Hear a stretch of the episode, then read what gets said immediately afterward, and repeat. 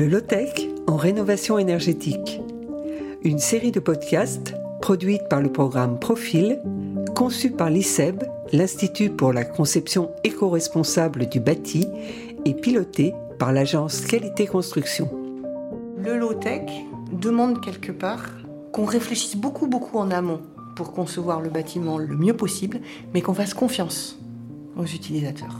Épisode 7, les lots techniques. Eux, on leur donne les moyens de régler leurs paramètres, mais qu'on leur explique, je crois, en faisant vraiment appel à, à leur expérience et à leurs sensations, pour que ça soit quelque chose d'ancré et pas quelque chose de plaqué. Dans l'épisode précédent, nous avons parlé de l'enveloppe, manteau isolant et étanche l'hiver, filtre solaire et poreux l'été. Dans cet épisode, nous allons franchir les murs pour parler des systèmes qui couvrent les besoins résiduels une fois l'enveloppe traitée. Comme vous l'aurez compris au cours des épisodes précédents, travailler en low-tech, c'est accepter de trouver d'autres solutions que la climatisation. Dans cet épisode, nous allons parler plomberie, électricité, système de chauffage, ventilation. Dans la démarche low-tech, nous allons mettre en place les systèmes les plus simples possibles et les moins énergivores. D'une manière générale, pour les fluides, il faut regrouper les réseaux quand cela est possible et quand cela correspond aux besoins des utilisateurs. Christine Le Cerf, ingénieure. Quand je suis arrivée, il y avait eu deux études qui avaient été faites pour euh, la rénovation. Deux études qui avaient des montants assez élevés, puisqu'on avait une à 1,2 million et l'autre à 2,9 millions euh, d'euros hors taxes. Et le maître d'ouvrage n'avait pas ce budget-là. Dans ces études en particulier, il y avait eu l'idée de faire des douches qui soient intégrées dans les chambres. Ce qui, d'une part, faisait beaucoup de travaux et d'autre part, faisait qu'on diminuait sensiblement soit le nombre de chambres, soit les surfaces des chambres. Et donc, il y a eu une enquête effectivement auprès des étudiants pour savoir si c'était une demande qu'ils avaient ou si ça leur posait pas de problème euh, d'avoir des douches communes, sachant qu'ils avaient chacun un petit lavabo dans la chambre. Et en fait, euh, pas du tout. Euh, eux, ils, trouvaient que c'était très bien, euh, que ça leur posait pas du tout de problème. Donc, on a conservé ce système de douche euh, commune, qu'on a un peu rénové, traité l'acoustique, refait la ventilation, voilà, des choses comme ça pour que ça soit plus confortable. Donc, ça a permis effectivement, entre autres, d'économiser quand même pas mal d'argent. Pour les particuliers, c'est la même chose. Il vaut mieux réfléchir et être bien conseillé avant d'installer quoi que ce soit. En Aveyron, Antoine aurait bien aimé rencontrer Héloïse Pelaine, ingénieure thermicienne, avant de démarrer ses travaux. Alors là, on avait installé euh, des aérothermes qui sont branchés sur le chauffage central. Ça, c'était le conseil de l'artisan qui s'est occupé de tout ça.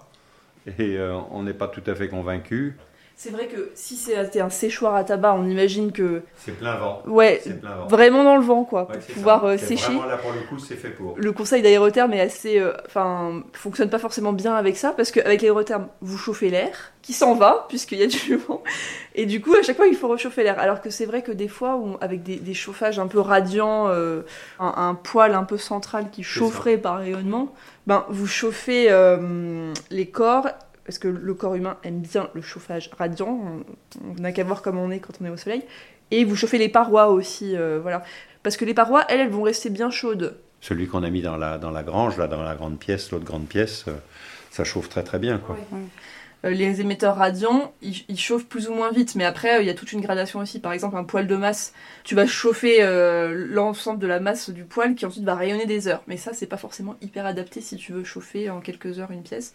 Donc, euh, c'est vrai que les poêles euh, euh, plus modernes qu'on a, comme il y a peut-être euh, là-haut dans la grange, euh, c'est des choses. euh, qui, qui rayonnent et qui peuvent quand même être assez réactives. Mais je pense que dans le, ce truc de la chronotopie, il faut aussi se poser la question de système réactif. On peut aller voir la chaudière. Alors, on va aller voir la chaudière. Emmanuel Pat, architecte, et Héloïse Pelaine ont fini la visite. Elles se retrouvent pour un premier débrief. Finalement, la chaudière centrale, elle est vachement. euh, bah, forcément, c'est un bâtiment pas, pas étalé, mais qui est quand même grand. Et, du coup, c'est vrai qu'elle est excentrée. Il y a, on a vu qu'il y avait deux réseaux. Il y a un réseau aérotherme pour le séchoir. Et puis, il y a des réseaux ensuite pour les radiateurs. Je crois qu'il y a, il y a deux réseaux. Des fois, tu as de l'eau qui doit, de l'eau chaude qui doit circuler pour rien. Et, et ça, Ah. et ça, tu vois, si on se dit qu'on a des zones un peu confortable, il faut peut-être trouver un petit moyen d'avoir des vannes d'arrêt pour que les radiateurs ils aillent pas chauffer des zones qui sont hors de cette chose confortable. Ouais, Enfin, c'est clair quoi. Concrètement, euh, Et des isolations peut-être de la tuyauterie. Moi, j'ai pas du tout regardé. Ouais. si, euh, quand ouais. c'est dans le volume chauffé, c'est pas forcément gênant. Mais quand c'est Mais- quand ça traverse des volumes non chauffés, c'est Bah, un peu justement, dommage. si, si on commence à se dire il faut des bulles de confort, Mm. bon bah là, faudrait peut-être regarder un peu les systèmes, enfin que en dehors de ces zones-là, ça soit isolé et que Ouais. ça puisse pas chauffer et qu'on puisse isoler même les radiateurs. euh, Je Mm. sais pas, ils ont dit euh, au-dessus il y a une chambre et Mm. elle, elle serait hors du volume euh, chauffé, Mm. du volume isolé. Et donc elle, elle a peut-être un radiateur, faut faire gaffe qu'on puisse mettre peut-être des vannes d'arrêt ou des choses pour que ce radiateur il soit isolé, coupé quand on chauffe. Enfin, tu vois que. Parce que c'est super de tout bien isoler, mais si derrière t'as des systèmes qui chauffent un peu à tort et à travers, ça sert à rien d'avoir Bah oui, bien travail. sûr. Ouais, ouais, ouais. J'ai pas demandé la puissance d'ailleurs de la chaudière, faudrait que je demande, mais. euh, Mm. Parce que ça, c'est un truc, si la chaudière, elle est... ils avaient pas les mêmes besoins au début, et si, elle- si au final elle alimente moins de radiateurs, une chaudière euh, comme ils ont là, qui fonctionne pas à sa pleine puissance, elle est moins performante. Il faut que je redessine un peu. Dans le même style de bâtiment, nous nous rendons maintenant chez Clotilde, en région parisienne, pour découvrir un chauffage par les murs. Nous irons après chez Anna Chavepère, dans le Béarn, pour un chauffage par le sol. Bonjour Bonjour Vous allez bien Ça va Oui, est venu voir où vous en étiez Allez-y, c'est dangereux ici, faites attention. Ah oui, on arrive dans le chantier. Vous pourriez décrire en fait comment, ce- le, comment le système de chauffage fonctionne là fonctionne Ouais. Alors en fait, donc le chauffage, euh, les murs chauffants, ça va être raccordé par une nourrice euh, en sortie de chaudière. Il y aura un circuit dédié, on va dire, pour les murs chauffants, euh, là du rez-de-chaussée, parce que c'est le rez-de-chaussée dont on s'occupe pour l'instant. C'est des rails fixés au mur, des tuyaux de PER qui font des boucles là sur toute la longueur du mur.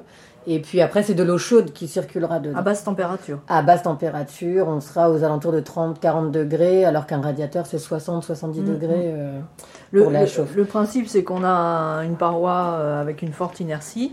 Donc, on a appliqué le béton de chanvre pour encore augmenter euh, l'inertie de la pierre. Finalement, ça crée une enveloppe euh, chaude. Et Euh, confortable. Voilà. J'ai hâte, j'ai hâte, j'ai Ah hâte. oui, Mais là, avec les températures, je pense qu'on va mettre en eau assez rapidement. quand est-ce qu'il vient, votre plombier. Pour faire les raccordements Eh ben, j'attends, justement. C'est un peu le problème. hein, le plombier, faut que je le il est relance. souvent en retard. hein. Ouais, faut que je le relance pour qu'ils mettent les nourrices en place, etc.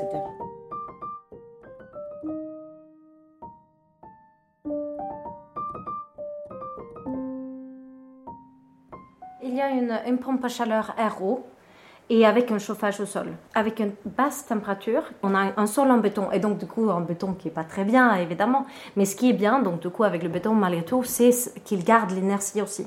Donc l'été, il garde la fraîcheur, il est vert, il garde la chaleur aussi.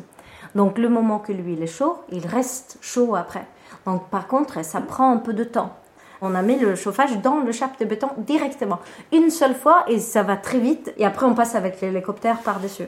Donc, toutes les choses qu'on fait, on réfléchit toujours pour essayer de dire, OK, comment est-ce qu'on peut faire le plus simple, le plus vite, euh, utiliser le moins de matériaux possible?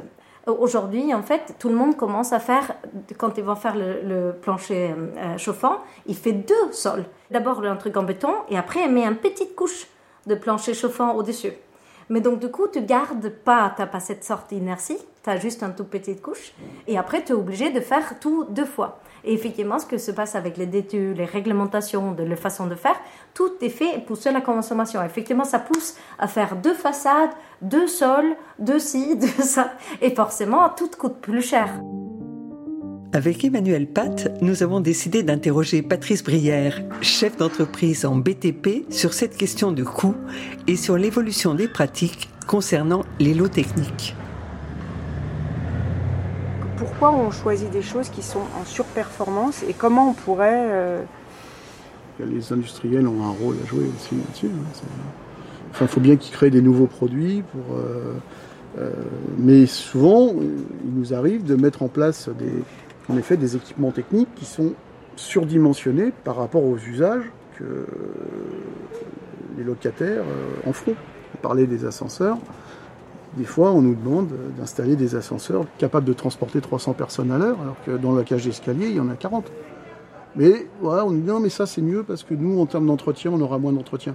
Je ne suis pas sûr qu'ils aient moins d'entretien, mais ce dont je, je suis sûr, c'est que plus vous avez d'équipements dans une installation, ascenseur, chaufferie, plus le contrat d'entretien vous coûte cher. Une chaufferie, il faut la remplacer, on la remplace.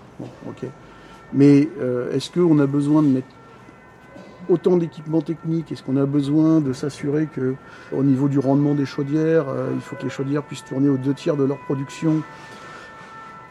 Ça, c'est le travail vraiment des bureaux d'études, parce que c'est eux qui ont la main, c'est eux qui peuvent décider quelles sont les, les limites des installations. Et ça fonctionnera pas moins bien.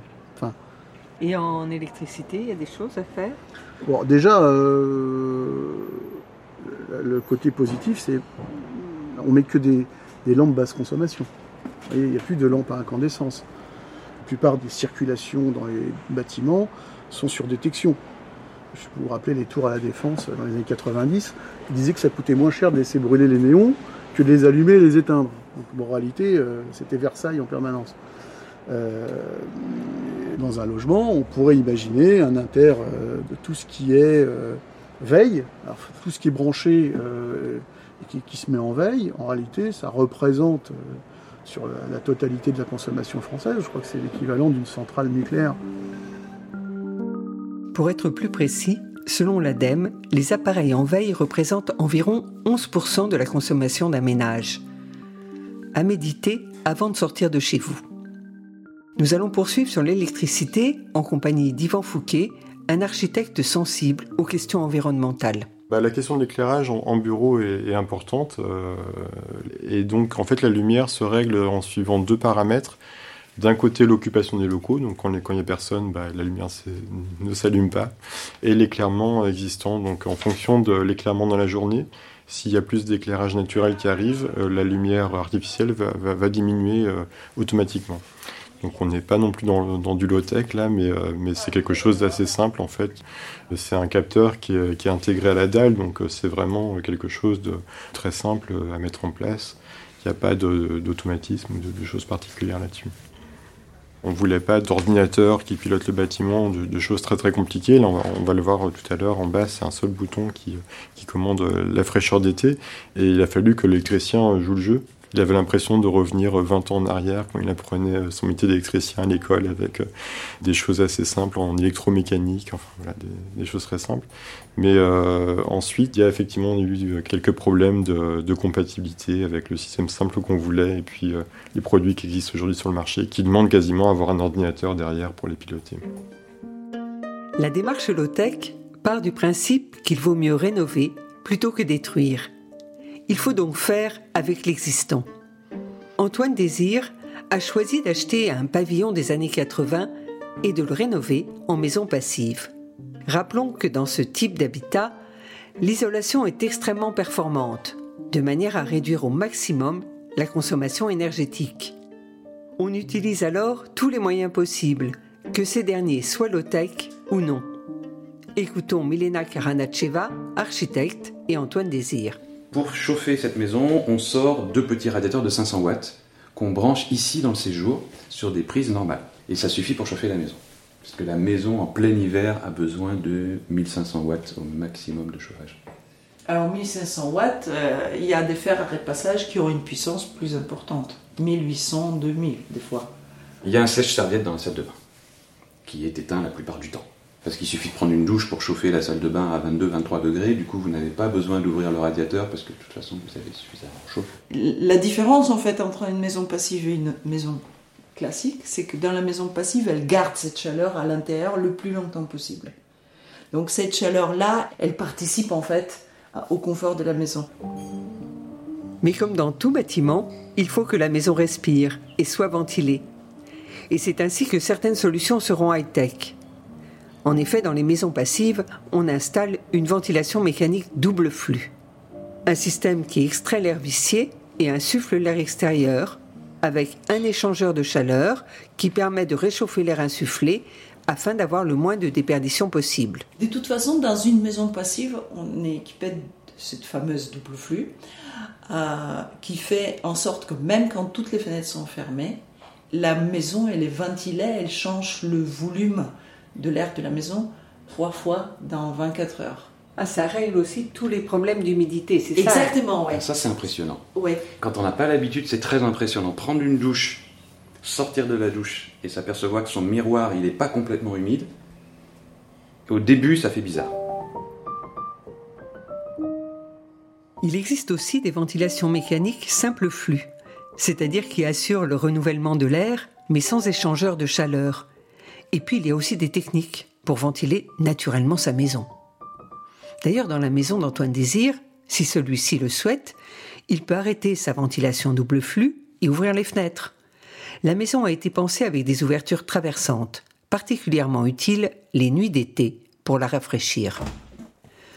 Repartons chez Anna Chavepère dans sa maison béarnaise. Il faut que la, la maison respire tout le temps, même si on n'est pas là, mais sans donc aucune euh, VMC, euh, sans rien. L'air chaud, ça monte tout seul, parce que l'air chaud est plus euh, léger. Et on n'a pas besoin d'avoir de moteur pour ça. Et donc, j'ai fait des toutes petites trous comme ça, réglables, en bas, qu'on peut ouvrir plus ou moins. Et après, on a des ouvertures ici, pareil, réglables, qu'on ouvre plus ou moins. Donc l'hiver, forcément, il fait très froid dehors. Du coup, on laisse juste un tout petit peu ouvert, parce que s'il fait très frais à l'extérieur et très chaud à l'intérieur, il y a plus de mouvement sur l'air. Et après, l'été, euh, forcément, on ouvre plus. Et puis, tout le monde pense qu'on a la clim. Que se passe-t-il quand on doit penser la ventilation pour un lieu collectif et pire pour une école? Christine Le Cerf, ingénieure. Donc c'est une école qui est en milieu urbain, à Montfermeil.